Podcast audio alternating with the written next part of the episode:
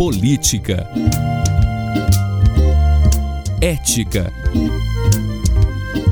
Democracia. Informação. Opinião.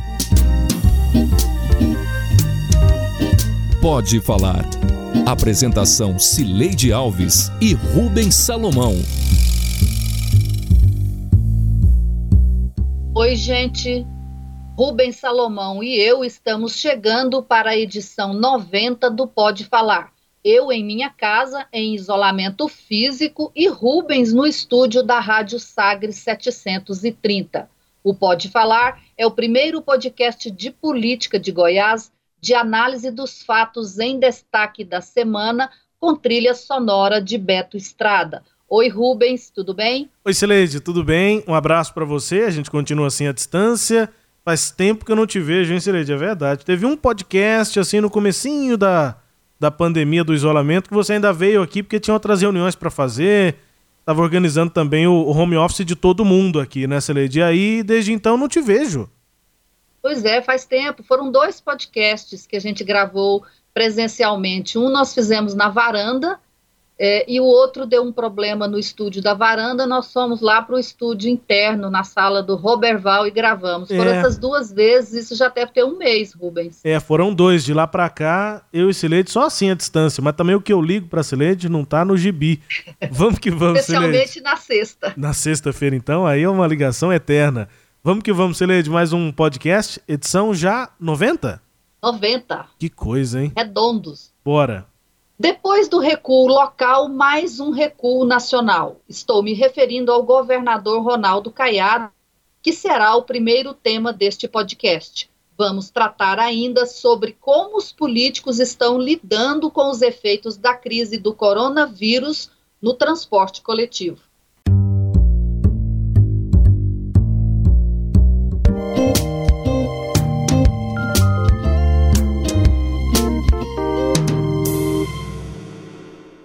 Governador Ronaldo Caiado ficou em silêncio na sexta-feira da semana passada diante do pedido de demissão de Nelson Taixe, do Ministério da Saúde. Nesta semana, ele atacou seu adversário histórico, Lula da Silva, mas se silenciou novamente depois das investidas do presidente Bolsonaro em favor do uso da cloroquina, ação que lá atrás ele tinha criticado duramente. Nesta quinta-feira, dia 21, dia do aniversário do Rubens Salomão, o governador postou nota nas redes sociais em defesa da pacificação depois da live Desafios da Gestão Pública na Crise do Coronavírus, promovida pelo DEM, que reuniu o prefeito de Salvador, ACM Neto, o ex-ministro Luiz Henrique Mandetta, Caiado, entre outros democratas. O discurso foi de pacificação. O que nós precisamos de acabar de construir agora é uma conduta de pacificação no Brasil, onde tanto o presidente eh, Rodrigo Maia, Davi Alcolumbre, o presidente Assemi Neto, quanto eu, nós temos realmente trabalhado fortemente para construirmos esse ponto de concórdia para que possamos transmitir à população uma maior sintonia nas ações do governo federal com as ações nossas é, nos estados e municípios. São sinais trocados em relação à dura entrevista do governador em 25 de março, quando ele anunciou rompimento. Eu, como médico governador do estado, não posso admitir e concordar com o presidente que vem a público sem ter consideração com seus aliados, sem ter respeito com seus aliados. Fui aliado de primeira hora, fui aliado durante todo o tempo, mas não posso admitir que vem agora um presidente da República lavar as mãos e responsabilizar outras pessoas por um colapso econômico ou uma falência de empregos que amanhã venha acontecer. Será que a biruta do Palácio das Esmeraldas parou? Pelo visto, os bolsonaristas percebem isso. Essa relação vai evoluir né, para uma proximidade ou para um afastamento, para uma aproximação ou para um afastamento. vai depender da ação ou da atitude do governador. Porque, na minha visão, o presidente nunca fechou as portas, mesmo quando o governador fazia aquelas críticas mais contundentes, e, e na minha visão até assim, desproporcionais. Este é o deputado Major Vitor Hugo, até esta sexta-feira, dia da gravação deste podcast, ainda líder do governo na Câmara dos Deputados, que entrevista à Sagres nesta sexta-feira abordou aí, né, essa posição instável do governador em relação ao presidente Jair Bolsonaro, Rubens. Pois é, é chama muito a atenção, de fato, a palavra que você usou é ótima, Celide. Eu só pensei que você estava se referindo ao Palácio da Alvorada, mas não. O, a biruta do Palácio das Esmeraldas é essa mesmo que varia de acordo com o vento, né? É, muitas vezes tem biruta em, em aeroportos, né, para ver a direção do vento, mas tem um biruta também lá no Palácio da Alvorada, mas aí é uma outra situação. Apesar de ser biruta, Celede, a postura do presidente Bolsonaro em relação ao Caiado foi sempre a mesma. É, em, em relação também à cloroquina, foi a mesma. O presidente defende desde sempre a cloroquina. Quem mudou foi a, o próprio governador Ronaldo Caiado, ele aqui, é, em um dado momento, lá no finalzinho de março, é, resolveu romper com o presidente por conta dos posicionamentos lá do Bolsonaro em relação à pandemia. E aí de lá para cá, eu tenho a impressão, Serete, que o governador foi percebendo as consequências daquele rompimento e que essas consequências não eram nada boas. Há um, um caminho de reencontro aí em curso, pelo menos é o que eu percebo, e é o, pelo que torce aparentemente o, o Vitor Hugo, que pelo menos enquanto a gente grava aqui ainda é o líder do, do Bolsonaro lá na Câmara, Sileide. É, Rubens, quando eu falo de biruta é no sentido metafórico, né? Seria a biruta do aeroporto é, indica a direção do vento e a biruta na, na, na política indica o rumo é, em que um político vai adotar. O governador ele indicou na entrevista de 25 de março que ele ia se afastar do governo federal é, e agora ele, com essa declaração feita na live e, e, essas posições de omissão dele em relação a fatos é, que ele se manifestou já em outras ocasiões, como a demissão do ministro da Saúde, né, a segunda demissão de ministro, é, outra duas, duas falas é, graves do presidente Bolsonaro, uma nessa semana que ele, que ele liberou a cloroquina para uso na rede pública e ainda declarou quem é de direita bebe cloroquina e quem é de esquerda tubaína. E depois, em outra live, na quinta-feira à noite, ele fez outro é, comentário é, muito sem sentido, né? Que a vida para ele tem menos importância do que a liberdade, como se pudesse morto ser livre. Então, são essas declarações, o Caiado tem evitado comentar e teve essa reunião na quinta-feira dos governadores com o presidente da República, em que está se tentando construir aí um acordo improvável, Rubens, entre os governadores e o presidente. É muito difícil imaginar que a postura do presidente vai mudar, né, Celede? Depois de críticas que ele fez aos governadores, a gente tem, eu pelo menos tenho a impressão de que o presidente tem momentos em que é, ele não ataca politicamente os seus adversários e é como ele enxerga muitos dos governadores. Ele tem essa rixa principalmente porque ele vê como possíveis adversários para 2022 alguns dos governadores, principalmente o de São Paulo, João Dória, e o do Rio de Janeiro, o Wilson Witzel. Mas eu tenho a impressão de que a, as circunstâncias para essa reunião acabaram favorecendo uma postura mais branda, menos é, agressiva do presidente Bolsonaro. Achei interessante que no dia anterior, na quarta-feira, foi realizada uma reunião só com os governadores e com a parte da equipe lá do presidente para adiantar os assuntos que seriam abordados na reunião com o, o, o presidente. E, e, interessante é que foi uma reunião de grande importância que é, chamou atenção para a semana inteira, mas que foi curta, né? Coisa de 40, 45 minutos. A reunião já tinha sido encerrada entre governadores e presidente, porque a pauta já estava definida, não tinha muito muita brecha para que o presidente fizesse ataques. Agora, é, acho muito difícil que essa parceria presidente-governadores é, se mantenha e que a gente veja o que é, seria básico, na minha opinião, para o combate a uma pandemia, que é essa unidade. Todo mundo cobra a unidade, mas na prática ela acaba não acontecendo. daqui a pouco vão vir mais declarações do presidente que vão provocar de novo cisâneas, né, divisões com os governadores, Sileide. Eu acho que todos os governadores estão interessados em que o presidente da República sancione logo o projeto aprovado pelo Congresso de ajuda federal. Está todo mundo com a água já pelo pescoço, precisa desse recurso e depende da sanção do presidente. Então, eu acho que esse acordo aí de paz ele tem muito esse essa, eh, foco pragmático, né? Deixa o presidente primeiro é, liberar esse recurso e depois a gente volta a falar sobre a questão da pandemia. E, e tinha um Sim. interesse conjunto de que nem o presidente nem os governadores querem dar muito aumento para servidor, né? Nisso Sim. aí eles concordam. Sim. Concordo. Mas assim, eu, o, é difícil é, evitar choque com o presidente, porque a reunião ocorreu pela manhã e já à noite o presidente fez essa declaração de que para ele a liberdade é mais importante do que a vida. E, e também esse acordo né, ocorreu num dia, Rubens, em que o, o Brasil superou a marca dos 20 mil mortos. Então, assim, até ouvi um, alguém escreveu num desses jornais aí, que eu não me lembro quem, que esse acordo com os governadores na quinta-feira parecia a paz dos cemitérios dizer, junto no, no, em meio a essa notícia ruim, e a tendência, se nada for feito, é que em breve o Brasil vai dobrar essa marca, vai chegar a 20 mil, a 20 mil mortos, porque se a gente está numa faixa de mil mortos por dia e nada for feito, 20 dias, ou até antes disso, porque esse, esse número diário tem crescido, o Brasil vai dobrar o número de mortos, né?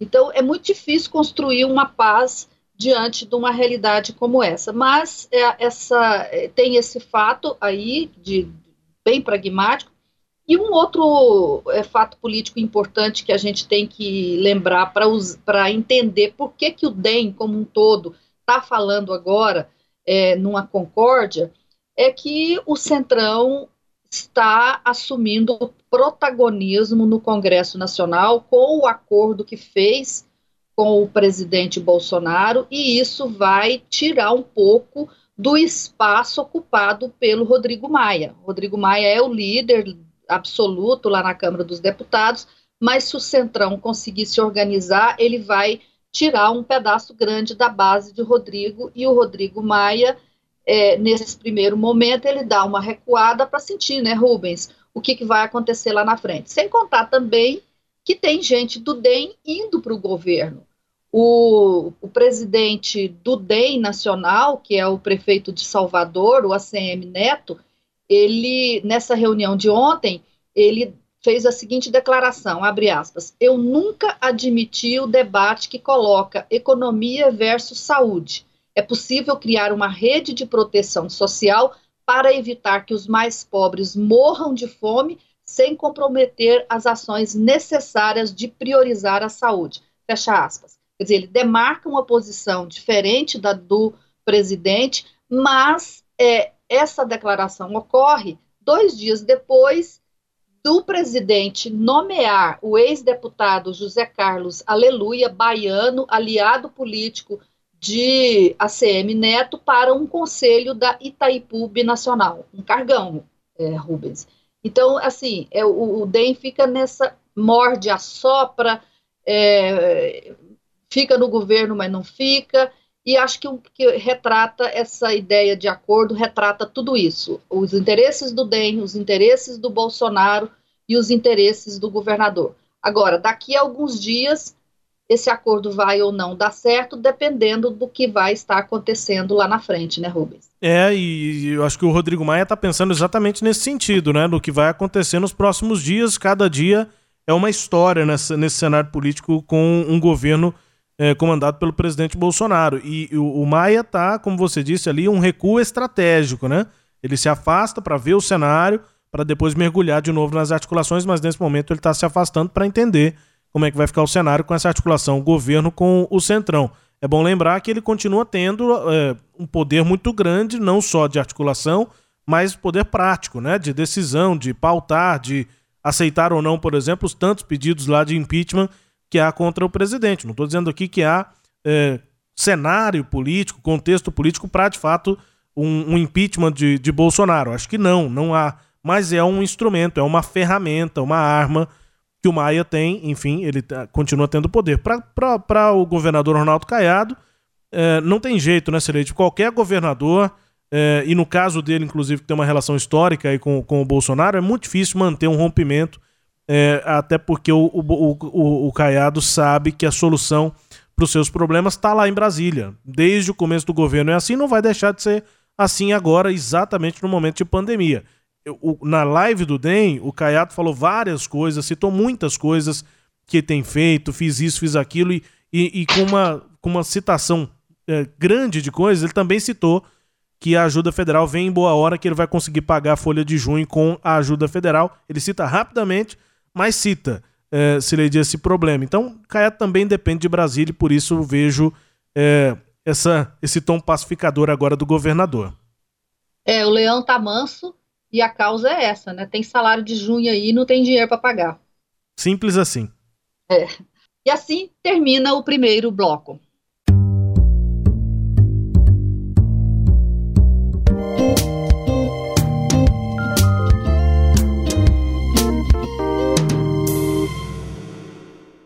A Assembleia Legislativa desacelerou a aprovação do projeto de lei que autoriza as vans e micro-ônibus do transporte estudantil a atender o transporte de passageiros na região metropolitana de Goiânia até o fim deste ano. O projeto do deputado Alisson Lima tinha sido aprovado em primeira votação, mas nesta semana a Casa identificou um erro na sua tramitação e anulou a votação já há dúvidas sobre a viabilidade de abrir as portas do sistema para o transporte alternativo, como reconheceu a Organização das Cooperativas de Goiás, que puxou o debate desse projeto em nome de seus cooperados. Nós nos reunimos também com o pessoal do transporte coletivo, eles vão tomar é, atitudes visando garantir a segurança dessas pessoas, diminuir a aglomeração. Então, nesse contexto aí, a gente está aderindo a essas, solu a essas soluções alternativas e acha que a lei agora pode ser melhor pensada, né? melhor discutida e não seria o momento de fazer uma lei no afogadilho. Pois é, esse tema foi muito discutido, Rubens, lá na comissão mista da Assembleia Legislativa que aconteceu nesta quinta-feira para mim é motivo de honra. Eu acho que a relatoria desse, desse projeto ele contribui demais para que nós é, minimizemos aí o, o problema da, das aglomerações nos terminais, nos pontos de ônibus e, e no interior dos ônibus. Sou a favor da matéria, só que aos moldes que se encontra, não percebo a aprovação. Nós precisamos melhorar a redação. Nós precisamos melhorar o texto. Nós precisamos das características. Se nós vamos aproveitar o cadastro feito pela Prefeitura de Goiânia, até quando terão direito, quais serão as linhas, quais os horários. É muito simples o texto, a redação. E um outro detalhe, nós colocamos também que os casos omissos serão regulamentados pelo governo do Estado. Então nós podemos melhorar muito essa matéria, mas muito. Eu sou favorável a ele, entendo que o deputado Bruno é, quer contribuir ainda mais, o Major Araújo será o relator, mas esse projeto, ele é importante, mas ele não abarca regiões que já têm transporte alternativo como sistema legal, como é o da minha cidade e de algumas cidades do entorno.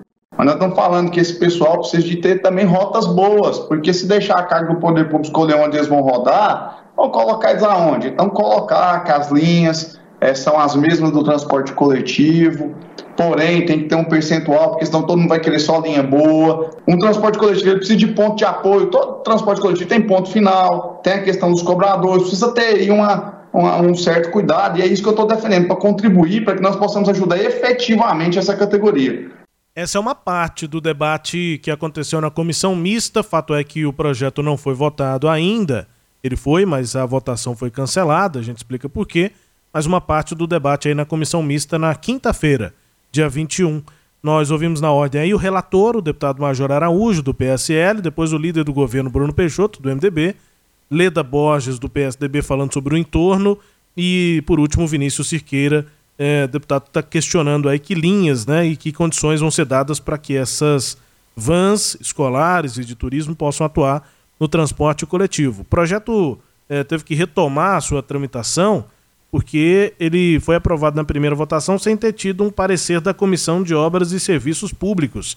A gente já viu muito projeto ser aprovado de afogadilho, com pressa e muitas vezes até com algum erro de tramitação e depois cair, é, porque é um projeto que dá desgaste, né? projeto que possa é, prejudicar uma categoria ou outra, e aí os deputados, muitas vezes da base do governo, correm para aprovar logo o projeto, acabam que na pressa cometem algum erro. Mas quando o projeto é muito consensual, isso também pode acontecer, né, Cereja? Está todo mundo querendo pegar logo um pedacinho do, é, é, da, da, do possível capital político com alguma categoria, nesse caso com esses é, servidores, aí, com esses trabalhadores de transporte. Todos os deputados estão querendo apoiar a matéria, estão achando ótimo, vai, vai, vai favorecer o transporte coletivo, favorece também uma categoria, todo mundo querendo pegar um pedacinho é, de, de, do, do, possível capital político que isso pode dar, né? uma, uma mídia boa, mídia positiva, enfim, então todos os deputados de olho nesse projeto acabaram tendo pressa demais também para ver o projeto aprovado, não passaram pela comissão é, temática.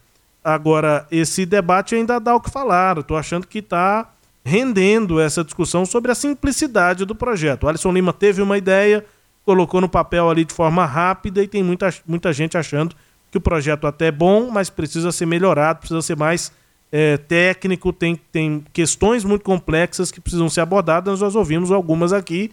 É, a Leda Borges quer, por exemplo, criar um fundo para esses trabalhadores lá do entorno, porque nas cidades goianas, perto de Brasília, já tem transporte alternativo regulamentado e eles não estão rodando, estão é, sem renda. Como é que faz para que eles é, possam ter algum tipo de renda? A Leda propõe a criação de um fundo.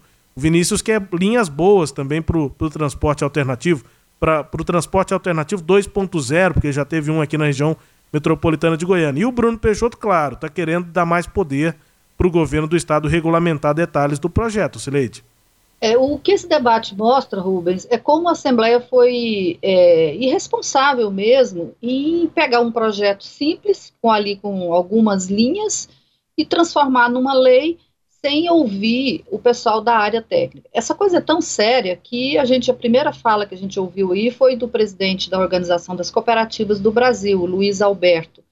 Ele chama a atenção para ele próprio percebeu nas conversas com o pessoal da área de transporte que poderia a, a, a, proposta que visa ajudar os motoristas do transporte escolar, né, que estão sem serviço por conta da suspensão das aulas, é, poderia criar um, pro, um problema maior. Ele poderia até dar dinheiro ali para os motoristas de ônibus, mas ele vai criar problemas é, é, é, que não foram pensados, porque não se fez o estudo do impacto desse projeto. Então, o próprio é, representante dos cooperados já está querendo discutir a ideia, ele é, observou aqui que o governo propôs duas alternativas para ajudar os cooperados, que são, primeiro, a distribuição de duas mil cestas básicas para esse pessoal, para duas mil pessoas, e também é, criar um outro modelo que, em que as, as vans e micro-ônibus seriam contratadas por empresas para fazer transporte de funcionários para desafogar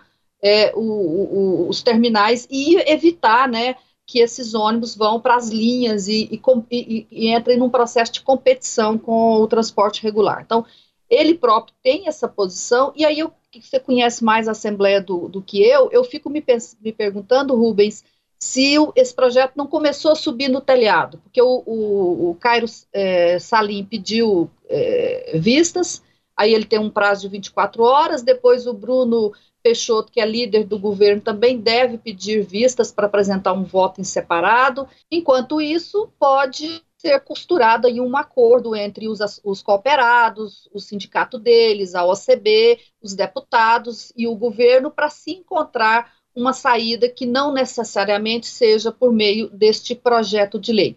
O fato é, Rubens, que o transporte coletivo está numa crise e o próprio prefeito Iris Rezende admite isso assinar não der efeito, viu, esperado, eu vou assinar um outro decreto, é obrigando todos os empresários a buscarem suas casas os, os seus funcionários, os seus trabalhadores, porque o sistema de transporte nosso em Goiânia está falido. É o, pre é. Prefeito sabe que está falido. Forte, né? É uma declaração forte e só para contextualizar, ele está dizendo que se o escalonamento obrigatório não der resultado, que ele assinou, ele assina um outro decreto para isso, porque os empresários busquem os trabalhadores nas casas é, para evitar a, a, lotação no transporte coletivo, que para ele está falido. É, são duas crises aí, uma da pandemia, nós fizemos um programa sobre isso já, e outra é, anterior à pandemia. É, o, o que nós estamos vendo agora é só a, a exacerbação dessa realidade do transporte coletivo. O Palácio das Esmeraldas e a Prefeitura de Goiânia, eles ainda não se entenderam, né, Rubens, exatamente sobre como conduzir isso. A gente tem notado que há uma, uma harmonia e tanto o governador quanto o prefeito tentam manter essa harmonia política, e eu não estou dizendo que eles é, entrarem em processo de, de desarmonia, mas há divergências né, e isso é natural que, o, que, que haja, mesmo quem pensa a, a, igual tem certos momentos que, que discorda, né, então é, eu percebo que nessa questão do transporte coletivo há uma certa divergência entre as duas partes. Isso é claro é, que a gente viu uma, o, o, governo defender aquela proposta é, de que todo mundo, prefeituras e o, o Estado, pagariam as despesas, os prejuízos operacionais que as, que as empresas de transporte coletivo estão tendo. E é muito dinheiro, né, Rubens? Resumindo aqui, a Prefeitura de Goiânia teria que pagar 9 milhões de reais por transporte, o Estado entraria com 4 milhões, a Aparecida de Goiânia com 2 milhões e pouco, senador Canedo com 1 milhão e 800 e o restante das prefeituras que integram a rede metropolitana, mais 5 milhões por esse rateio aí, a gente vê que o Estado está ficando com pouco, só 4 milhões, e deixando o grosso para as prefeituras que não têm dinheiro. A prefeitura de Goiânia não concordou, tinha uma, uma disputa judicial aí para apresentar ou não esse plano emergencial, a prefeitura foi ao STF e conseguiu derrubar o plano lá no STF, e esse projeto zerou, agora vai levar prefeitura e Estado a, ter que, a terem que conversar sobre esse acordo, Rubens, e e não tá, e não tá fácil. Não, não tá fácil e tem que ver de onde vai sair esse dinheiro, né? O, a Goiás Fomento aponta que vai sair de fundos de investimento e tudo, mas tem questão das condições também. Enfim, sobre o projeto lá das vans, você disse que pode ser que ele suba no telhado lá na Assembleia. Também acho que pode sair por conta dessa articulação que é feita pela UCB, pelas próprias cooperativas, para ter uma solução durante esse, essa crise da pandemia. E, e pode ser que o projeto de fato acabe não valendo. Mas não por conta é, é, de uma articulação dos deputados. É, o, o, projeto pode subir no telhado exatamente por uma certa incapacidade e demora dos próprios deputados. Né? Se tivessem feito é, uma discussão mais qualificada, tivessem melhorado logo esse projeto, se ele tivesse passado pela comissão pela qual ele tinha que ter passado, talvez o projeto já teria é, avançado e essa é, possível solução, ou pelo menos uma alternativa para esses trabalhadores já teria sido dada. Como a Assembleia demorou e faltou capacidade, na minha opinião, também de fazer um texto ali digno, né, um, um texto minimamente aceitável, com os detalhes necessários, a coisa já teria avançado. Nesse caso, incapacidade da, dos próprios deputados, Leite. Rubens, é, a gente tem notado aí a, o tanto que o Congresso Nacional se revelou importante nesse momento da pandemia. Essa é a diferença. O, o Congresso está mais bem qualificado a Assembleia de Goiás não está, Rubens. Infelizmente, essa é a minha leitura. É, processo legislativo, normalmente o caminho mais curto não é o melhor caminho, Sileide. Em geral, não é. E agora vamos ao quadro Língua Solta, com a música tema Mundo Melhor da primeira banda goiana de rock, o Língua Solta.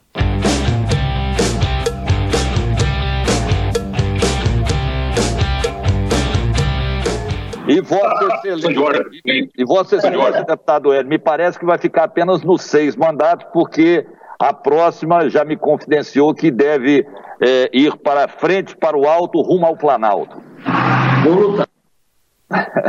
deputado federal. É e certamente, certamente o presidente desta comissão irá também para o tribunal. Este língua solta duplo é com os deputados Humberto Aidar, do MDB, e Álvaro Guimarães. do DEM. Explica essa conversa, Rubens. Você sabe que eu achei, quando ele falou vai para o alto, eu achei que ele ia falar que, o, que ia para o céu? eu também estava achando. Ai, ai, que situação, hein? O Humberto Aidar falando ali, depois o, o, o Humberto Aidar falando em referência ao Hélio de Souza, e depois da fala do Humberto é que vem a fala do Álvaro Guimarães. Eu explico.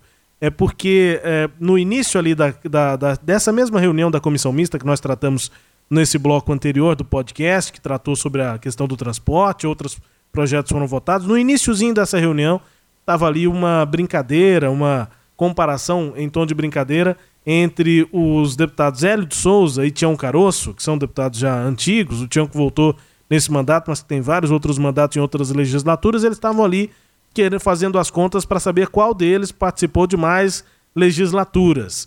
E aí o Hélio de Souza usou a palavra para dizer, olha, a conclusão é que Álvaro Guimarães é que é mesmo o decano da casa, porque ele esteve em sete mandatos, sete legislaturas diferentes.